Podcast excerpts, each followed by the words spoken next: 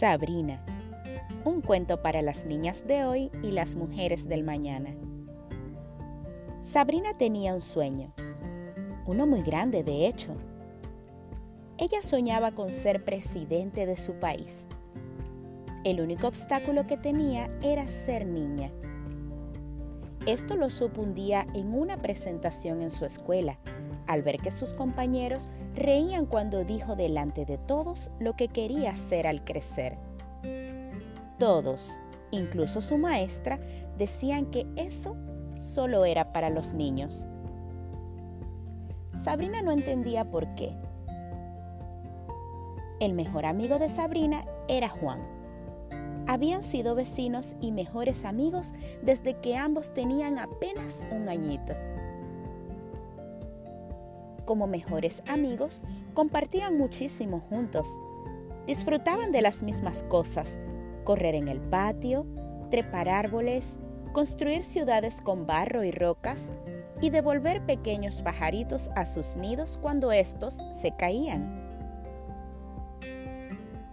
A menudo Sabrina pensaba, ¿cómo era que si ella podía hacer las mismas cosas que su mejor amigo Juan, solo por ser una niña no podría cumplir su sueño.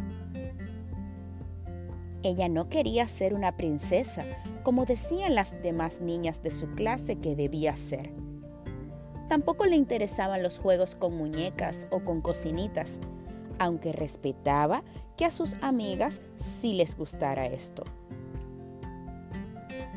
Un día, Sabrina decidió hablar de esto con su mamá y para su sorpresa y alivio, su mamá veía en ella numerosas virtudes y talentos y con palabras de amor le animó a convertirse exactamente en aquello que ella quisiera ser y le hizo saber que ella la apoyaría para alcanzarlo. La mamá de Sabrina era una gran doctora que día a día trabajaba para ayudar a los demás y este era el ejemplo que Sabrina quería seguir.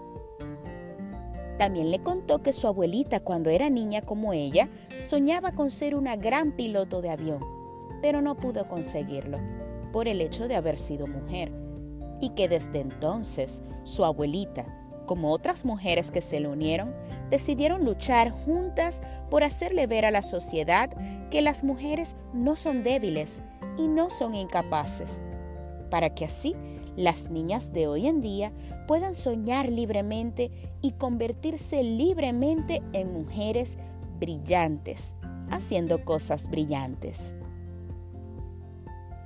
Desde entonces, Sabrina sueña con más fuerza y está segura de que será una gran presidenta en su país. Pero no solo eso, también se asegura de que cada niña que ella conozca también sepa que es libre de soñar y libre de convertirse en una mujer brillante.